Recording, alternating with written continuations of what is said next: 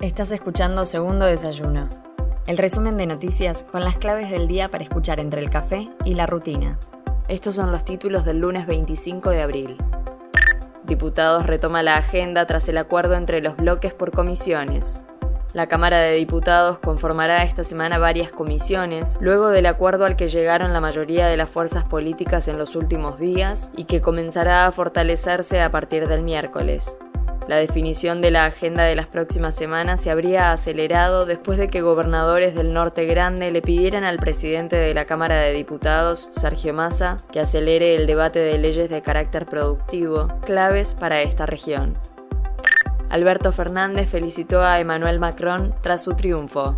El presidente felicitó a su par francés, quien acaba de ser reelecto, con un tuit en el que sostiene que las y los franceses se expresaron claramente en favor del proyecto democrático de Emmanuel Macron. Este domingo Macron triunfó en las elecciones francesas y tras la instancia de balotage se convirtió en presidente por segunda vez consecutiva con la boca de urna que da a Macron el 58,2% de los votos frente al 41,8% de Le Pen. La ONU pidió una tregua inmediata en Mariupol para evacuar civiles. A dos meses de la invasión rusa a Ucrania, el coordinador de la ONU para la ayuda humanitaria en Ucrania pidió este domingo una tregua inmediata en Mariupol para evacuar civiles que seguían atrapados en esta ciudad portuaria, controlada por el ejército ruso. Según el coordinador, la Pascua Ortodoxa que se celebra tanto en Rusia como en Ucrania brindaba la oportunidad justa de detener las hostilidades. Cafiero se reunió con su par de la India y celebró el crecimiento comercial.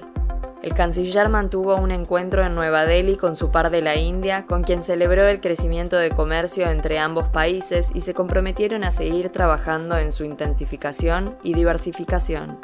Cafiero entregó además una invitación del presidente Alberto Fernández al primer ministro para que visite la Argentina, en una señal para destacar la prioridad que se le asigna a la relación bilateral y a las posibilidades de ampliar el trabajo en conjunto.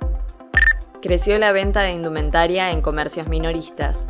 Un informe de la Cámara Industrial Argentina de la Indumentaria destacó que la venta de ropa en comercios minoristas subió 22,8% interanual en marzo, lo que representó un impulso a la producción nacional. El relevamiento explicó que la recuperación de la movilidad social está llevando a muchos consumidores a renovar su placard, estimulando las ventas de indumentaria y calzado en los distintos canales comerciales. Soy Mel Somoza y esto fue Segundo Desayuno el resumen informativo del Destape. Te espero mañana con más noticias.